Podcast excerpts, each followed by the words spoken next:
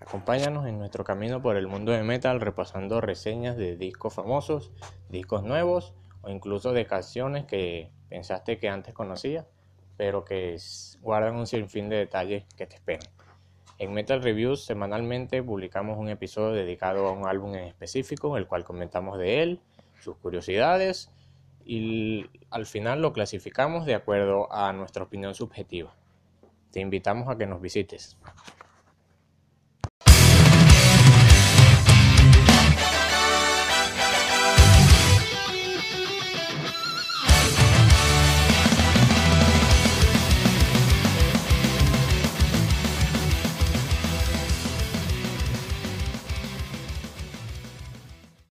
Hola, saludos a todos y bienvenidos a un nuevo episodio de Metal Reviews. Acá Pablo, como siempre, en compañía de Hipólito, y estamos acá para darles una buena sobrecarga de buen material musical, sea reseñas, sea recomendaciones, o simplemente comentar lo, el día a día musical de cada uno de nosotros. ¿Cómo está, Lida? ¿Cómo estás, Pablo? Buenas noches. Bueno, y buenas noches para todos también los que nos están escuchando. Eh, bueno, un detalle más, nosotros grabamos de noche estos podcasts, es el momento, digamos, libre y de un poco de paz que encontramos. Así como lo has dicho, Pablo, este, bueno, comenzamos un poco con lo que, con los trabajos que hemos escuchado durante esta semana y que, bueno, quizás nos han tenido un poco, eh, digamos, distraídos o pensativos sobre el material pues, que estamos escuchando. Coméntanos qué escuchaste esta semana tú, Pablo. Bueno, esta semana estuve haciendo un repaso sobre una discografía de una banda que había escuchado hace tiempo, 2017, 2016, no recuerdo exactamente, pero está por allí. Una banda italiana de nombre Domain, que toca un power metal, pero un power metal, a pesar de ser de Italia, no tiene elementos sinfónicos ni progresivos, porque Italia se, viene representado el power metal de Italia por esos elementos, pero Domain es una banda de power metal eh, puro y, y rústico, por así decir.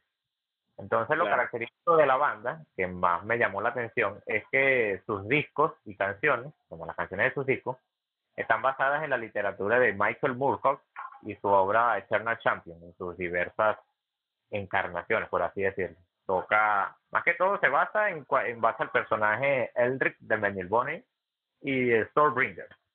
Entonces, recuerdo, cuando lo escuché recientemente, recordé esa primera vez que los escuché, que a medida que iba escuchando las canciones, también iba leyendo las, las historias, las obras literarias, y una experiencia fabulosa que no había, que primera vez que me pasaba, y bueno, me llegaron a la mente esos recuerdos al escuchar Domain nuevamente. Y bueno, por otra parte, también le di un repaso al, hoy exactamente al disco Sacrament de Lamb of God, que tú conoces más que yo. Y bueno, yo lo noté en cierta parte que mantiene como que el nivel de Ashes of the Wake, pero es, eh, acá le agregan más solos, elemento que estaba ausente en el, en el disco ya mencionado anteriormente. Y, Pero igual, buenísimo también. ¿Tú por, tu parte, ¿Tú por tu parte qué escuchaste? Bueno, este, estuve escuchando material de Dream Theater. Eh, últimamente he estado súper pegadísimo con el álbum Awake, ¿no? Un álbum, todo el mundo sabe, y para los que no sepan, Dream Theater es una banda estadounidense de monstruos de la música. Yo los llamo así, eh, son personajes, bueno, súper, súper conocidos, muy prodigios en los instrumentos que tocan. Y bueno, el disco Wake es una joya que tiene que escucharse sí o sí, obligadamente. Eh, también estuve escuchando el trabajo Slania de El Belti, una banda suiza de algo, pudiera decir Pablo, me atrevería como un death folk melodic metal. algo así. Pero pero bueno, este excelente trabajo también. He escuchado hace un montón de tiempo atrás, sobre todo el tema Inismona.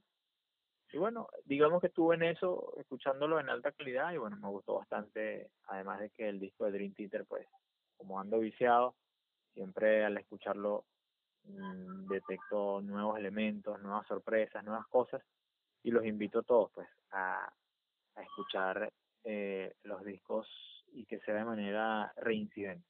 Siempre se descubren cosas nuevas. Es como ver una película, digamos, la ves la primera vez y la vuelves a ver nuevamente, entonces entiendes muchas cosas que quizás a la primera no entendiste. Entonces tenemos a Domain, una banda italiana, eh, cargada también de mucho contenido lírico, conceptual, de obras literarias, de un escritor famoso como el que mencionaste.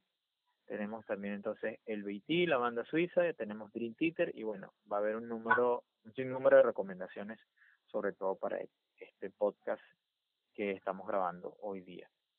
Bueno, Pablo, hoy tenemos una banda especial, una banda de culto, una banda alemana. Alemania siempre ha sido, bueno, pionera en muchas cosas, ha sido potencia en muchas cosas. En el power metal lo es y lo sigue siendo y creo que seguirá siendo pionera en ella. Estamos hablando de Blind Guardian. ¿Quién es Blind Guardian y cómo surgió Blind Guardian, Pablo? Háblanos un poco acerca de eso. Bueno, Blind Guardian está en esa, pertenece a esa primera ola de bandas de power metal que surgieron de Alemania, que empezaron tocando, que empezaron tocando speed metal puro, pero luego de ciertos trabajos viraron hacia un sonido más melódico, más épico, como el power metal, algo así como le pasó a Hello. En su, Walls, Walls of Jericho era más speed metal, más rústico, pero a partir de, eh, mediante la inclusión de Michael Kiske, viraron hacia algo más melódico. Algo así similar pasó con Blind Guardian, pero lo de Blind Guardian duró más tiempo porque recuerdo que luego de empezaron con dos discos que son muy buenos para los fanáticos del metal rápido y sin muchos detalles, como lo son Battalions of Fear y Follow the Blind. Claro. Dice que a pesar de ser speed metal, se le sienten en cierta parte algo de power, más que todo en sus coros. Eh, bueno, a pesar de todo, eh, mencionando, haciendo mención importante, los coros son algo que identifica claramente habla engaño, son como que su sello, por así decirlo. Claro. Cosa que estuvo poco notable en los primeros trabajos, pero a medida que fueron avanzando en la historia, se fueron haciendo más notables y más épicos y más trabajados en cierta parte. La producción mejor la ayudó en, en eso. Y bueno. Ahora, Pablo, quiero, quiero hacer un, un break acá. Eh, ya conocimos la banda, tenemos idea de dónde es la banda, es una banda alemana que, digamos, ha surgido también y se ha transformado en un icono de la música, sobre todo el heavy metal, en los últimos tiempos. Pero nuestro podcast de hoy está centrado en un tema maravilloso, eh, que digamos es la epicidad de algunos temas, ¿no? Yo sé que tú particularmente eres fan de la banda y particularmente nos vas a explicar bien, bien, bien de qué se trata el podcast de hoy y por qué Blind Guardian tiene relación con el tema del cual vamos a estar hablando hoy. Yo personalmente no soy muy fan de la banda, pero sí respeto muchísimo a la banda y sé que es una banda con un liderazgo impresionante, además una fama increíble. Háblanos de eso un poquito también. Bueno, para iniciar el episodio de hoy formalmente, este va a tratar acerca de cómo influye la literatura fantástica en las letras de las bandas de metal. Algo que se ve más que todo en el power metal, pero también se ve en otros géneros. Incluso hay bandas de black metal sinfónico que tienen influencia lírica de obras literarias y no lo saben, pero ese es otro. Bueno, este, hay muchas muchas bandas que se han, que han se han dejado influenciar por estos escritores de literatura fantástica para el contenido lírico de sus obras. Por mencionar algunas, este, tenemos a Domain, que ya hicimos al, inicio del episodio. También tenemos a la banda Narnia, una banda de que empezó tocando un metal neoclásico al estilo de Ingrid Maxim. Sí, lo conozco. Cuyas, letras, a pesar de tener cierta simbología cristiana, eh, tienen cierto contenido basado en las obras de C.S. Lewis, como son las crónicas de Narnia, que todos conocemos. Otra banda también que toma prestado elementos de esta literatura es una banda de Gringotts, cuyas, más que todo en sus primeros trabajos, estaban basados en Harry Potter, en las obras de Harry Potter. Creo que sí de esa no conocía. ¿Cierto? Claro, no, no, no conocía, de verdad que no. No, no tenía idea de que, de que habían bandas de metal centradas en Harry Potter. Fenomenal y fantástico. bueno, siempre lo consideré, ¿no? El vínculo del power metal iba a estar centrado a cosas un poco más hacia Tolkien, ¿no? y, y bueno, se comprueba con Blind Guardian, que incluso cuando tipeas algo en Google o te hace algún tipo de sugerencia, lo primero que te sugiere es esa conexión que tiene Tolkien con Blind Guardian. Pero fenomenal, fenomenal. Continúa, Pablo. Bueno, por mencionar un par de un par de bandas como ejemplo, tenemos también a claro, no puede dejar no puede dejarse de lado la saga literaria de Canción de Hielo y Fuego, que todos más conocen por, por la serie que por los libros. Y bueno, una banda que toma elementos para adaptar sus líricas es Seven Kingdoms. Aunque los últimos, el, su último álbum y su último EP ya deja de lado un poco eso. Los primeros trabajos sí, los títulos hacían mención a ciertos elementos de la voz, cada uno de ellos. Muy buena la banda. Y bueno, otra banda que esta sí tú la conoces, algo más conocido, es la banda Dragonland. Claro. La banda Dragonland que tiene su contenido lírico basado en la en el universo literario de Dragonland. Una banda de verdad muy buena, practican un power metal sinfónico de verdad épico. Bastante bueno. Recuerdo que yo escuché, la primera canción que escuché de ellos fue una recomendación y fue Shadows of Mithril Mountain. Y ese intro narrado ah, con ese acento inglés, de verdad fabuloso. Al, casi al terminar de la canción hay un interludio sinfónico épico que te hace sumergir como si estuvieses en medio de un bosque, así, en medio de una obra literaria y de verdad una experiencia que otras cosas no me habían generado así. Y bueno, como última mención está Blind Guardian, que tiene un, disco entero basado en, en, una obra de Tolkien, como lo es el Silmarillion, y tal disco es Nightfall in Middle Earth.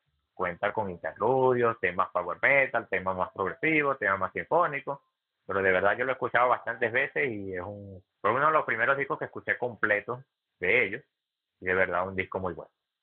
Pero el día de hoy vamos a hacer, vamos a analizar lo que sería, vamos a retroceder del Nightfall in Middle Earth tres trabajos hacia atrás y vamos a tocar su tercer álbum que sería Tales from the Twilight World, un disco donde Blind Guardian aún presenta los elementos speed metal, incluso thrash metal de su inicio, pero ya empieza a virar hacia un sonido más melódico, más épico, empieza a hacer tener a, a tener mayor importancia los coros, como ya lo había mencionado, y digamos que es el primer disco donde nos encontramos con un tema lento tipo balada, pero a pesar de ser balada es un tema muy épico.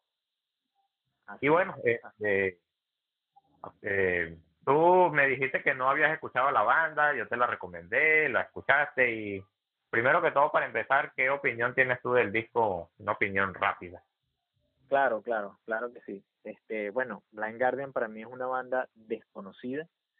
Es una banda desconocida en el sentido, digamos, de tomarme el tiempo para apreciar su trabajo. Sí, obviamente la conozco desde hace mucho tiempo, una banda súper mencionada, una banda de culto. Es como decir, este, Metallica dentro del rock, ¿no? Eh, una banda muy aclamada, con muchos seguidores, y sí, la, la conocí, escuché un par de temas en algún momento, pero no, digamos, no pasó nada más luego de eso. Es un, eh, el disco del cual hoy estaremos centrando nuestro, nuestro podcast, sinceramente les le confieso todo y te confieso a ti, lo escuché un par de veces, no más de allí, tal cual como lo mencionaste en la cronología de la banda, en sus primeros inicios eh, se escucha pues una carga muy fuerte de speed metal, incluso hasta de trash, ¿no? Hay elementos por allí, vestigios. Este álbum es del año 1990, eh, para esa época cabe acotar quizás que el power metal no estaba tan, eh, digamos, construido, ¿no? Como un subgénero dentro del heavy metal, y era más difícil tratar de conseguir algo así, quizás con Halloween, ¿no? Pero para estos años era un poco escaso. Me dijiste un resumen fugaz, lo que te puedo decir es, es una, un álbum con mucha rapidez, el, Days from the, Twilight World es un álbum mucha rapidez, mucha energía. Eh, sí se escuchan algunos elementos melódicos, obviamente, por supuesto, pero a mí en particular eh, siento mucha esa carga trashera y speed metalera, ¿no? Alemana, así es, es, es muy intensa, pues, en mi caso. Yo soy un poco más melódico. Pero tú, Pablo, háblanos de, de, lo que tú sentiste, cómo conociste el álbum y háblanos un poco también de los detalles técnicos. Tengo entendido que fue producido por Khaled Trap y fue grabado en Alemania del Oeste en el año 1990, por ahí en marzo, abril, mayo, quizás por esta fecha, hace ya más de 31 años. Bueno, iniciando con los detalles técnicos del álbum, fue grabado en 1990 bajo la formación que contaba con un Hansi Kutch, que eh, además de aportar su voz, también tocaba el bajo en ese momento. Creo que tú no lo sabías. No, lo sabía, no sabía. Tocó el bajo hasta, su, hasta el cuarto álbum de la banda, que sería el Imagination from the Other Side. Luego buscaron un bajista de sesión, que en ese, en ese entonces, para el Nightfall in Middle Earth, fue el hermano de Alex Holsworth, que sería Oliver Holsworth. Esa era una curiosidad que, que, te quería preguntar, que y justamente, bueno, sin, sin decirte lo, has mencionado, el apellido Holzwart es, digamos que, muy conocido dentro del metal y, bueno, yo pensé que era algún tipo de familiar, fíjate que lo has comprobado, excelente. Bueno, acá, eh, retomando, Hansi aún tocaba el bajo. En la parte de las guitarras estaban André Olbrich, la guitarra líder y aportando coros. Marcus Sitten en la guitarra rítmica y también aportando coro, y Thomas de Omen en la batería, que aportaba ese sonido rápido y veloz, el metalero característico del disco. Y bueno, la discográfica con la cual se lanzó el disco, bueno, tuvo muchas ediciones, y entre ellas se lanzó bajo la discográfica No Remorse, otra versión bajo la discográfica Virgin y otra bajo la discográfica Century Mail. La portada eh, estuvo a cargo de Andreas Marshall, reconocido por este, participar en portadas de álbumes de bandas famosas. Y bueno, género tocado es prácticamente speed metal y con ciertos vestigios de power metal en este caso. Y bueno, ya tocando la banda como tal, ¿cómo la conocí? Bueno, entonces se remonta al año 2012, que fue el año cuando me cuando escuché, empecé a escuchar de lleno el power metal, el power metal, sí empecé con bandas clásicas. Inicialmente ya conocía Stratovarius y Halloween, pero un par de canciones, más bien, un par de canciones y, y discos. Mm, eh, recuerdo que la primera canción que escuché de Halloween era del disco Gambling with the Devil, por Gambling with the Devil, del 2007. Y la primera de Stratovarius fue del episodio del 1995. Eh, había una diferencia de, de años entre lo que había escuchado esa banda. Y el sonido era totalmente distinto. En ese momento no sabía qué era el Power. Bueno, fue en el 2012 cuando empecé a buscar, empecé a interesarme más en el género, empecé a buscar más y conocí a, bueno, conocí más de Halloween, Stratovarius, conocí a Rhapsody of Fire, y Gamma Ray, Hammerfall y a Blind Guardian. Conocí a Blind Guardian por su último disco en ese momento, que era At the Edge of Time del 2010, con el, un tema rápido, que era A Voice in the Dark que me llamó la atención ese tema en específico porque estaba basado en, en Bran de, de Canción de Hielo y Fuego, Bran Stark. Claro. Eh, sus letras mencionan algo de, de alas, Dark Wind, Dark World, palabras negras, alas negras. Y bueno, eso me llamó la atención porque en ese momento estaba leyendo eso y dije, bueno, es épico, pues, es épico saber que las bandas toman esos elementos prestados de la literatura fantástica para sus canciones. Y bueno, escuché el, la primera escucha de Blind Guardian fue con esta canción. Luego retrocedí a su primer disco para ver cómo era Blind Guardian al inicio y me topé con el Battalion of Fear, su primera canción, el La Majesty. Speed Metal puro, Speed Metal puro. Y bueno, luego sí, la primera vez que toqué este disco fue con el tema que abre el disco, específicamente, con Traveler in Time. Un tema que era veloz, así como el como, como el Majesty de Battalion of Fear, pero era un, tenía un poco algo más de coros épicos, cosa que no tenía el tema que ya mencioné. Y bueno, me, a, diferencia, bueno, también hay los algunos gustos dependen también de las situaciones que se presenten en ese momento. Digamos que por qué tuvo mayor impacto Blind Guardian en mi caso que en el tuyo. Porque justamente en el 2012 fue cuando inicié mi carrera universitaria y en ese momento era un periodo de, tenía mucha carga en mi cabeza. Entonces había buscado como una manera de desestresarme de todo ello. Y empecé a, bueno, dije, si Rhapsody puedes escribir tus, las letras de tus discos, porque yo no escribir una obra literaria. Y empecé a, a escribir una historia inventada por mí, tomando elementos, curiosamente, de, de Power Metal, porque en mi primera obra, en mi primer en el primer escrito que realicé, todo, bueno, hay un personaje que se llama Kai, otro personaje que se llama Kiske y varias cosas así. Y bueno, quería algo que me inspirara para seguir escribiendo. Y bueno, Blind Garden era la banda calificada para ello, ya que sus canciones estaban cargadas de mucho contenido lírico fantástico, basados en, en obras de Tolkien, obras de Stephen King y Dragonlance. Y, y bueno, su elemento, su música también era muy épica, con esos elementos folk, esos interludios, esas cosas narradas. Recuerdo que yo me escuché el Nightfall in Middle Earth entero, leyendo la obra del Silmarilo. Claro, no la leí completa, completa, pero sí recuerdo que la descripción del, del álbum, que tenía las scans en ese momento, mm, mencionaba algunos elementos del libro y yo lo busqué en el libro y efectivamente así salía. Entonces me sorprendió en ese momento. Pero bueno, retomando el Tales from the Twilight World, un álbum que inicia con el tema Traversing Time, un tema rápido, veloz, que tiene un coro eh, característico, muy épico, y bueno, tiene los eh, un poco se asemeja al Follow the Blind, o algo anterior, pero con mayor participación de los coros, como ya lo dije. Y bueno, es un tema que cuya letra se basa en la novela Doom de Frank Herbert. Luego... Eso, eso, perdón, eso quería preguntarte y que, bueno, nos explicaras un poco acerca de cuál es la temática y en qué se centra líricamente el álbum. Eh, podemos esbozar así como que, bueno, Tales from the Twilight World es, mm, quizás la traducción diría algo así como relatos o historias de el, mundo del amanecer, algo así, ¿no? Entonces, más o menos en qué se basa y, y, cuál es el contenido lírico o qué nos quiere expresar, digamos, en este caso la banda con este álbum.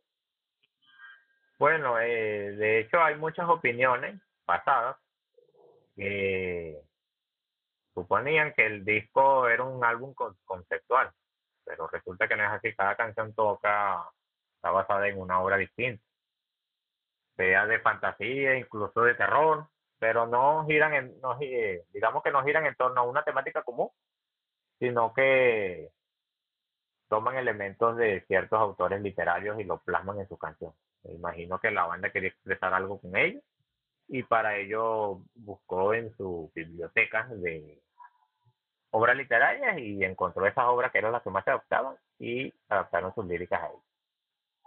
Como es en el caso de Table in Time. Bueno, el tema que le sigue a Table in Time, que es Welcome to Die, un tema que empieza con, con, un doble bombo veloz, característico así como de los primeros Megadeth o Metallica, Bueno, de hecho, este sonido thrash metal, que lo menciono, para, recuerdo que la banda mencionó para el Follow the Blind, el álbum que antecede a Tales de Twilight World, que ese sonido thrash se debe a que ellos en ese momento estaban escuchando mucho thrash metal, como por ejemplo Testament y Forbidden. Entonces, eso se mezcló con las ideas que tenían para ese disco y por eso esa, esa velocidad en los doble bombos. Tuvo esa influencia, ¿no? Digamos, los influenció bastante. Sí, tuvo esa influencia.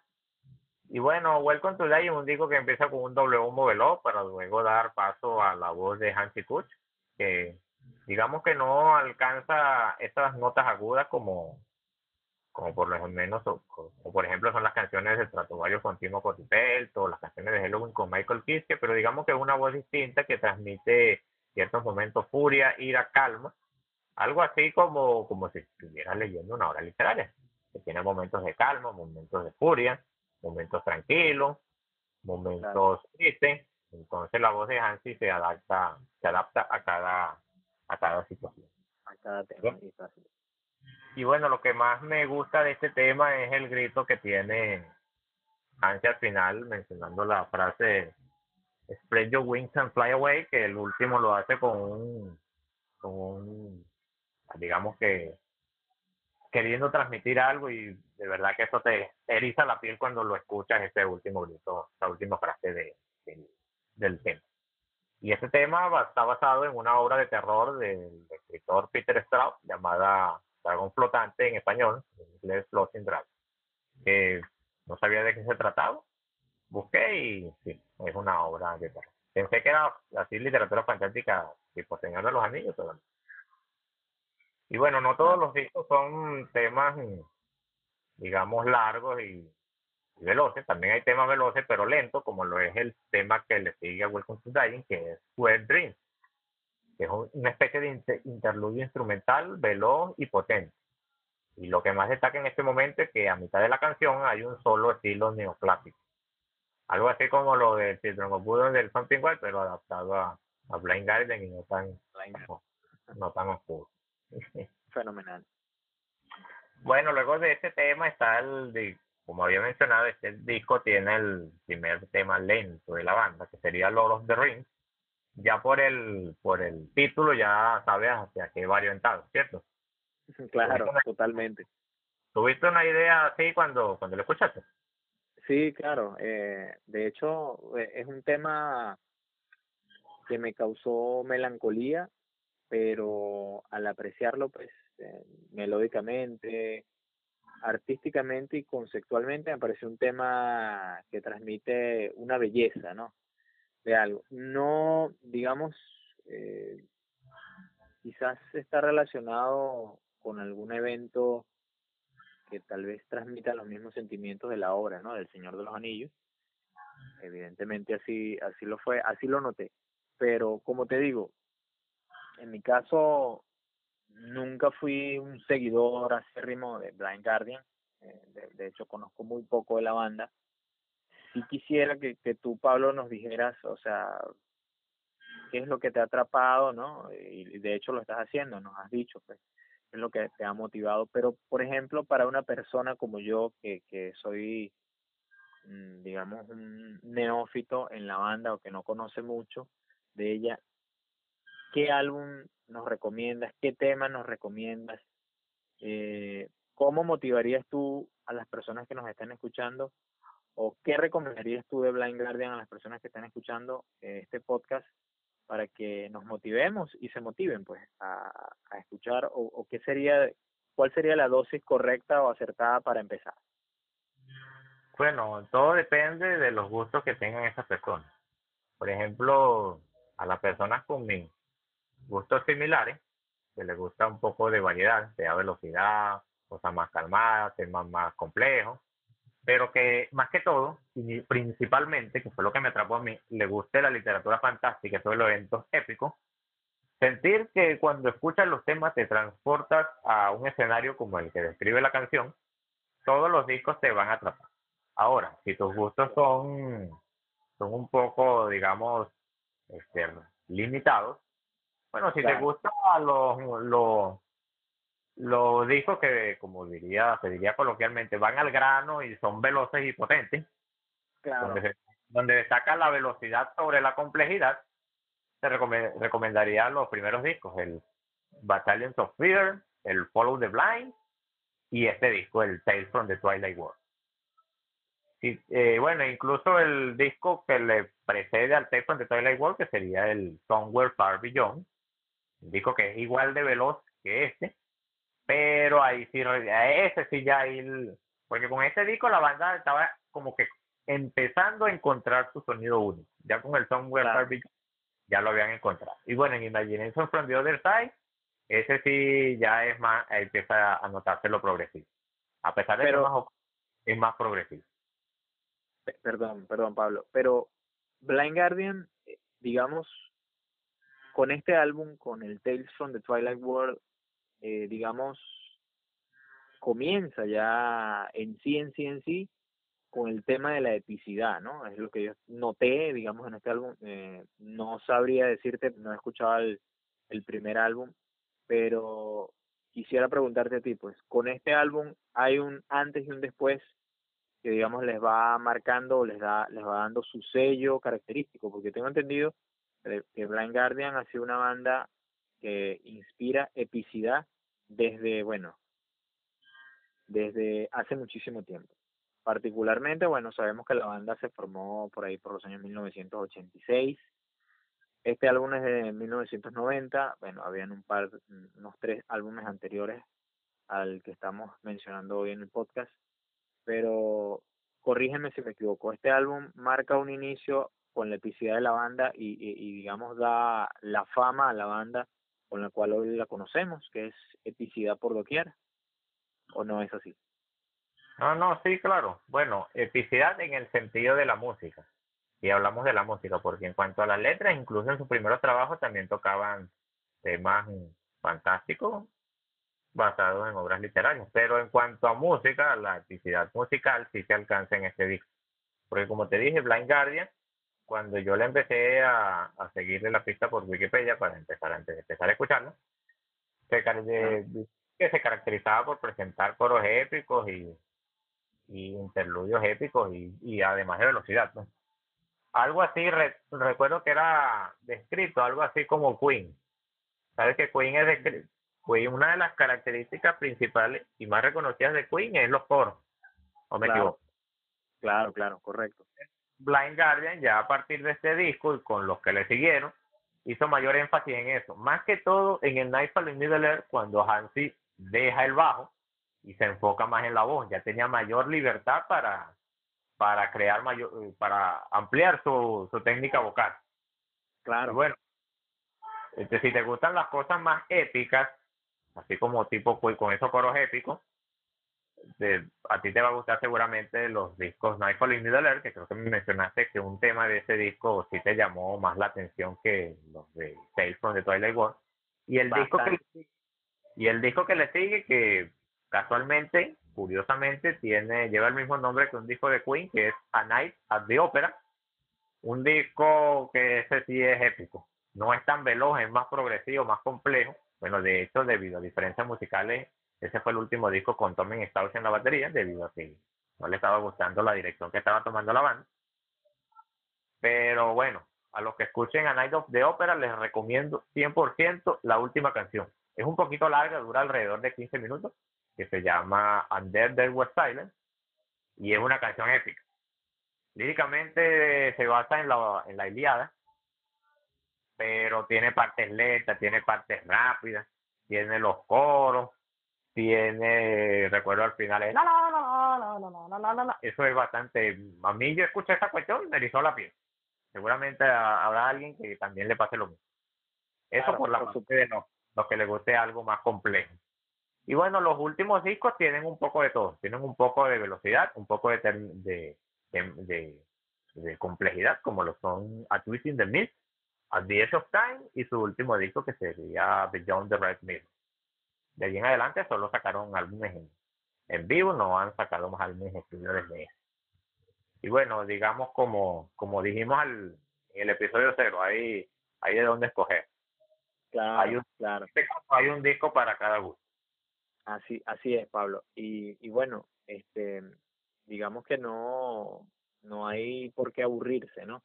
yo que no he sido un, digamos, un seguidor como tal de la banda, sí aprecié, pues, eh, un tema que me gustó muchísimo, Into the Storm, y evidentemente se nota y se aprecia muchísimo más lo que tú acabas de mencionar, lo que acabas de decir.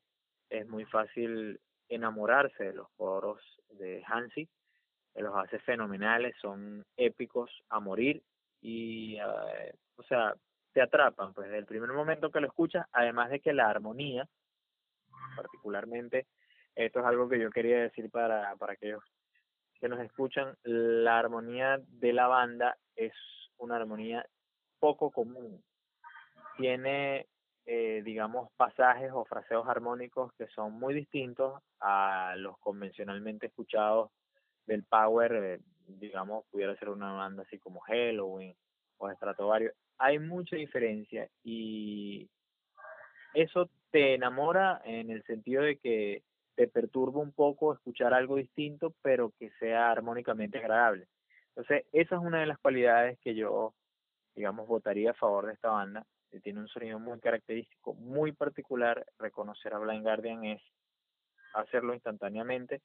Debido primero uno a su voz, que es inigualable, además de que, por ejemplo, en el en este álbum Tales from, from the Twilight World, Hansi tiene una voz un poco más agresiva, tiene una voz un poco más, este, digamos, grave en, en la mayoría de los temas que, que canta. Obviamente sí eh, resalta alguno que otro agudo, ¿no? Con mucho fervor, con mucho entusiasmo. Pero fíjate que yo no sabía que él en este álbum ejecutaba el bajo también, además de la voz, y obviamente eso le limita, pues. Ya luego de que deja ya al bajo a un lado, tiene la total libertad y la total capacidad de hacerlo. Pablo, hay una curiosidad en este álbum, eh, no sé, yo me imagino que tú la conoces. Kai Hansen estuvo como invitado en este álbum. Yo no lo sabía, lo acabo de leer acá en la chuleta que tenemos. Eh, tengo entendido de que también aporta cierto, hace unas voces de respaldo en algunos coros y también toca la guitarra, además, una guitarra líder. Eh, coméntanos de esto un poco. Bueno, sí, efectivamente. Lo único que antes de entrar de lleno en la participación de Kai Hansen, quería hacer una pequeña acotación sobre el tema Loros de Ring. Claro, eh, claro. Que allí habíamos dejado el análisis hace un momento. Y bueno, lo, lo, que, lo más destacable de este tema es, recuerdo que tú has visto la película del Señor de los Anillos, la primera. Sí, sí, bueno, sí, tengo memoria.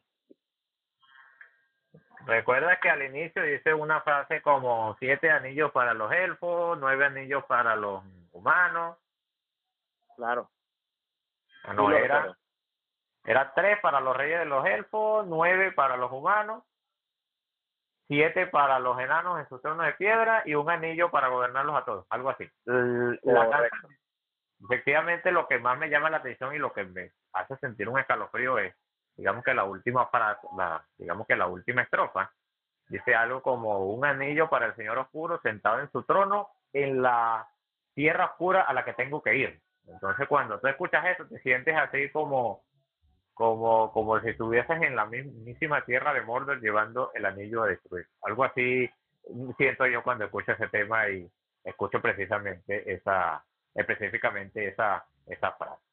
Esa parte, bueno, Bueno, retomando lo que, tu idea inicial, efectivamente Kai Halsey ya había hecho una participación con la banda en su disco anterior, era el Follow de Black, en aportado un solo de guitarra en el tema Hall of the King y aportaba voz en el con archiconocido tema de la banda como es Valhalla. Acá hace también una participación similar. Aporta su voz en el tema Lost in the Twilight Hall, un tema que también toma prestada lyric, eh, parte de influencia de las obras de Tolkien, porque es un tema que se, que se basa efectivamente y narra el tiempo eh, que, en el cual pasó Gandalf el Gris, luego de derrotar al Balrog de Moria, para renacer como Gandalf el Blanco. Entonces yo me quedé así como que no sabía que, que eso también puede lo la banda. Y bueno, de hecho, Pablo, acá en la letra se, se puede apreciar que hay como, eh, digamos, una una conversación entre entre Kai y entre Hansi, ¿no? En el tema. Es súper interesante. Ahí tienen sus relatos, ¿no? Por así decirlo. Sí, sí. Es una, como tú lo dices, una conversación entre ambos y, y aquí se escucha un Kai Hansen, algo así como el del Wolf of Jericho, con su voz algo rasposa, y a su mismo vez, en, ese momento, del Wolf of Jericho también alcanzaba algunos agudos, aunque limitados, pero los alcanzaba. En este tema también es así. Te hace revivir esos viejos recuerdos del Wolf of Jericho. Excelente. Y algo también que resalta de este tema, que lo, lo vine a notar recientemente, es que al, como a mitad de canción tiene unos arpegios similares al, al tema Time, What is Time, que es el tema que abre el álbum precedente, para ver, sí, precedente de, de Tales from the Twilight World, como es Somewhere Far Beyond. y unos arpegios similares. No me había dado cuenta de eso. Excelente, eso es lo bueno de reescuchar los álbumes. Y bueno, eh, eh, tocando también el tema de, de contenido lírico, no todo el disco se basa en obras literarias, también tenemos el tema Goodbye My Friend, que es un tema también igual de veloz, con coros épicos, que está basado en una película, y en este caso es E.T., el extraterrestre. No sé si había ese detalle. No, no, no, para nada. Fíjate que acá aprendemos pues, muchísimo de todo el contenido que, que nos comparte Pablo. No tenía idea de que esa, de ese tema estaba centrado en esa película archifamosísima. Fenomenal, fenomenal. Pero sí tiene mucho sentido, pues, el nombre del tema. Y bueno, otros temas que resaltan en el disco son Tommy Knocker, basado en una obra que se llama así también del Stephen King, una obra de terror. De hecho, el coro, el coro y la atmósfera en cierta parte tiene como cierto cierto aire tenebroso, por así decirlo. Aunque sí. tiene su melodía por su lado, pero también tiene ese lado tenebroso. Y bueno, basado también en esa obra está el segundo interludio, en este caso no es instrumental, que sería Elter Ford, que también mantiene la temática de la obra de Stephen King, digamos que como que complementando eso. Y el tema que cierra el álbum, que sería The Lost Candle, que está basado en el universo literario de Dragonlance, y aquí participa Kai Hansen, pero aportando un solo de guitarra en la canción. Un tema de verdad épico, el coro me gusta bastante.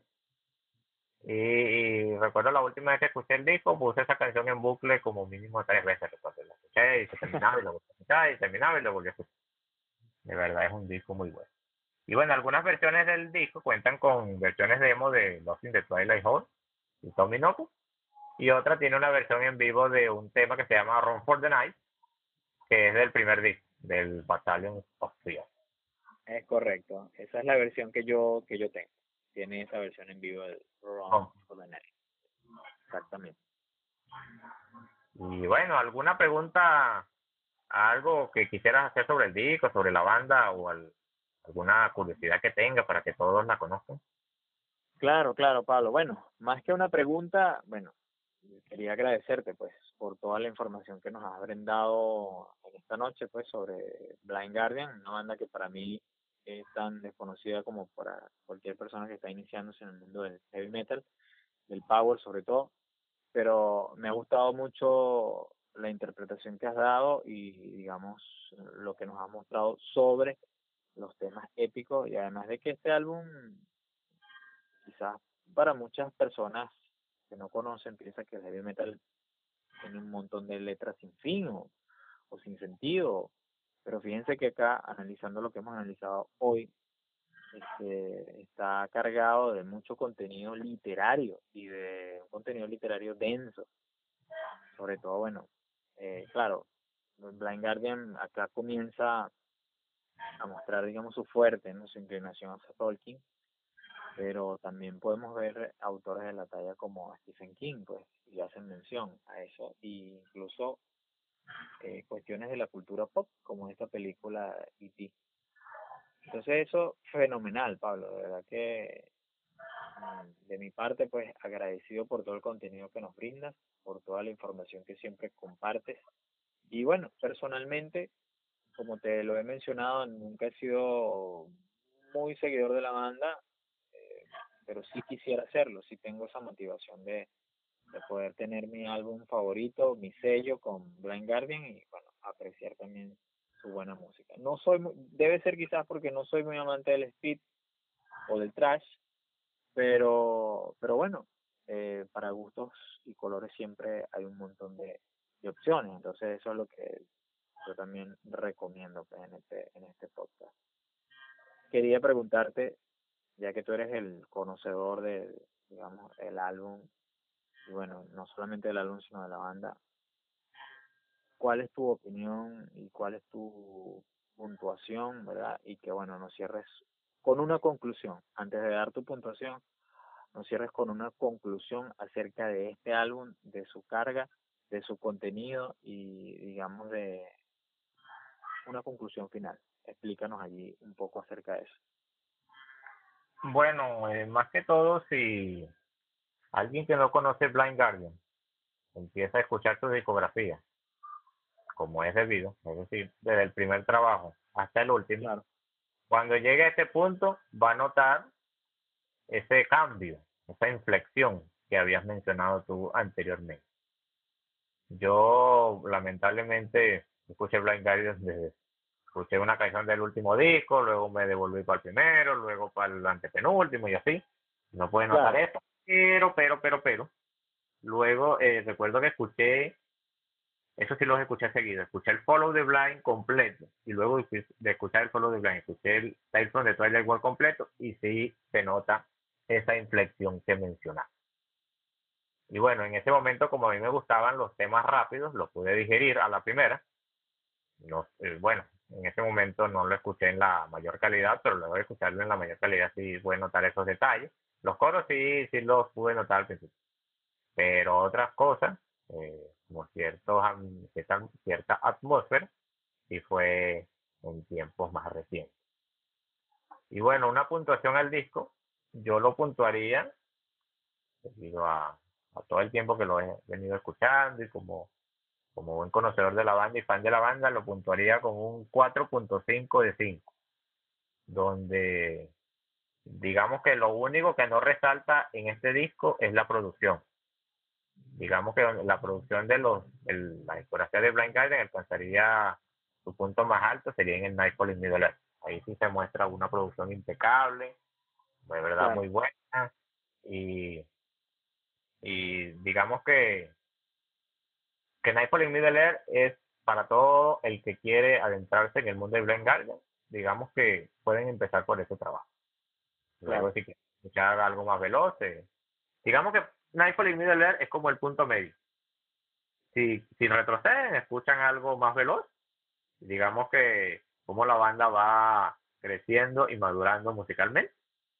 Y se escuchan hacia adelante, ven cómo la banda va combinando elementos antiguos como elementos fresco y reciente y lo va adaptando a su sonido. Ese es el único detalle que yo le coloco a este disco, sería eh, en cuanto a la producción, en este caso. Y bueno, una mención especial que quisiera hacer es que Blind Guardian desde hace algunos años, recuerdo desde su disco At the Edge of Time, estaba anunciando que estaban trabajando en un proyecto orquestal. Y bueno, ese vio la luz en el año 2019 llamado Blind Guardian Twilight, Twilight Orchestra con un disco llamado Legacy of the Dark Lands. Es un disco para nada metal, puramente tiene interludios narrados, tiene la voz de Hansi y tiene elementos orquestales. Para los fanáticos de, la música así, digamos, OST, de soundtrack, es un trabajo que les va a gustar. Para los que no son muy fan de eso, no les va a gustar. Para los que piensan que sería como un como un S&M, pero con Blind no, no es así. No tiene elementos, no tiene guitarra, no tiene batería, solamente elementos orquestales, coros épicos y interludios narrados. Pero al que tiene curiosidad y le quiere echar un vistazo, se lo recomiendo. Claro, bienvenido. Así es. Así es. No, bueno, excelente, Pablo, excelente. ¿Algo más que quisieras añadir tú o ya hacemos el adelanto del siguiente episodio? No, bueno, este, fenomenal todo lo que nos has dicho. Fíjate, esa última curiosidad no la sabía. Sí, cuando estuve buscando los álbumes vi algo por allí, ¿no?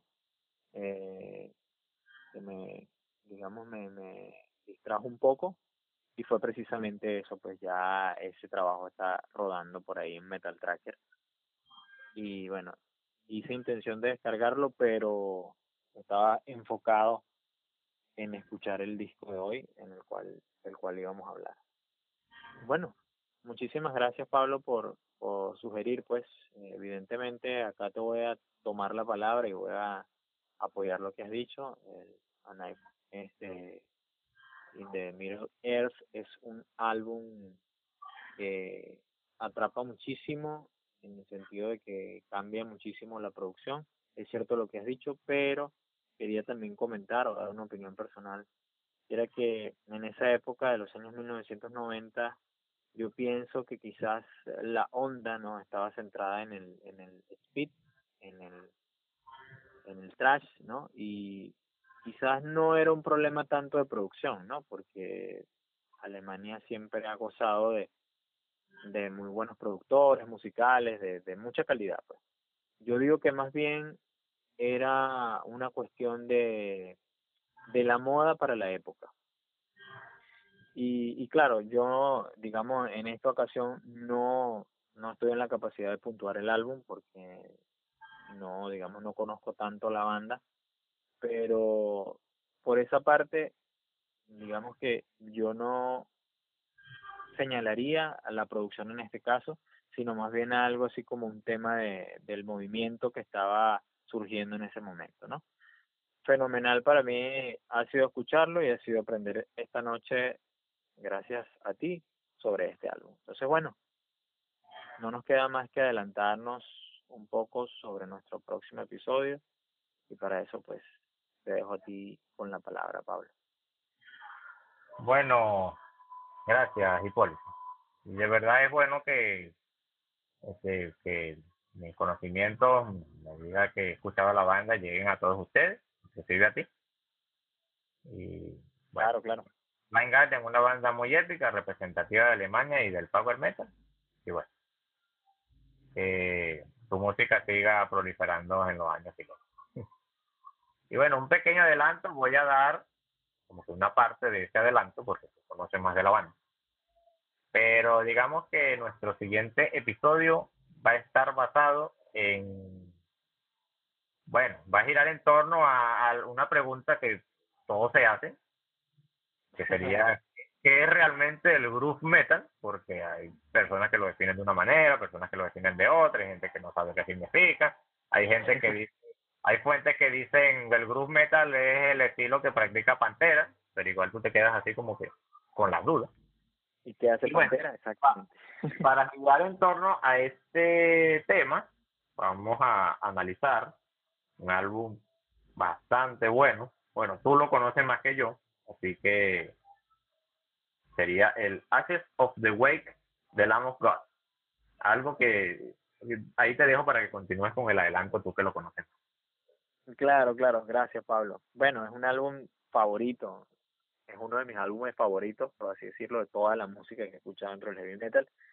Va a ser un episodio cargado eh, y muy interesante acerca de qué es o qué pudiéramos decir acerca del groove metal. Es un tema bastante controversial qué es el groove metal, cómo nació el groove metal, quién dijo que había hecho el primer tema de groove metal. Ahí está involucrado Pantera, está involucrado una banda que se llama Meshuga también, también conocida por ti, y obviamente Lamb God. Lamb of God, una banda súper conocida, una banda con unos muy buenos músicos. Bueno, ahorita la formación está un poco, digamos, dispersa a lo que era originalmente y lo que se grabó en ese álbum del año 2004, pero mm, álbum súper recomendado, estén muy pendientes a nuestro próximo episodio. Este es un, álbum que también tiene mucho contenido político, sobre todo por las, la situación política que se vivía en Estados Unidos, eh, particularmente con la guerra de Afganistán e Irak. Entonces, además de que, bueno, mejor no digo más, solamente escúchenos la próxima semana, ¿verdad? estaremos emitiendo nuestro siguiente podcast. Y bueno, nada, Pablo, despedirnos pues. Agradecer a todos los que nos están escuchando, agradecer a ti una vez más por todo el contenido y todas las curiosidades que siempre nos brindas. Eh, yo quiero recalcar también, muchachos, Blind Guardian es una banda de culto, es una banda que merece ser escuchada. Y bueno, en mi caso personal, yo siempre digo, quizás eh, escuchamos un tema, quizás escuchamos un álbum que no nos gusta mucho, que no nos impacta mucho, pero todo artista o toda banda tiene algo, por muy sutil que sea, que te va a atrapar, que te va a gustar, que te va a enamorar. Entonces yo los invito a que sigamos escuchando música como siempre lo hemos hecho, como siempre lo hacemos.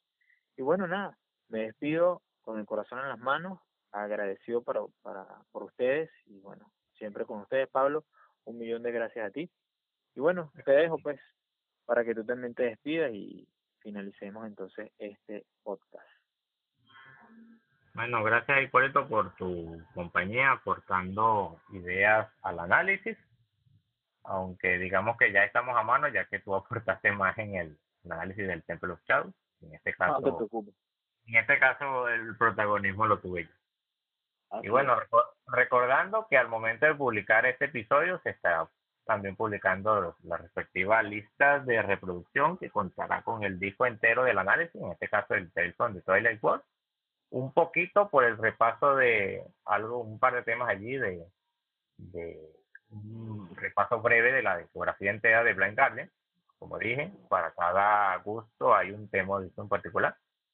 Y un poco también un par de temas de los trabajos que escuchamos, que mencionamos al inicio del, del episodio. Y bueno, no queda, no queda más que decirme por ahora, no les adelanto más para que me escuchen en el próximo episodio. Nos despedimos, somos Hipólito y Pablo, de acá del podcast de Metal Reviews, desde Lima, Perú. Y bueno, nos vemos en el siguiente episodio. Saludos a todos.